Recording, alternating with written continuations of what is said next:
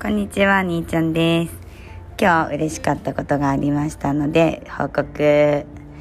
今日ですね、無料体験で初めてスポーツジムに来たっていう方が体験に来てくれました。そして一緒にお話をしてお悩みを聞いた後に一緒にトレーニングしたんだけどもその時ですねトレーニング楽しいって言っていただけたのです嬉しい というという嬉しいお話の共有でした。なのでまたこのこういう嬉しい話があったらまたこうやって話します。またね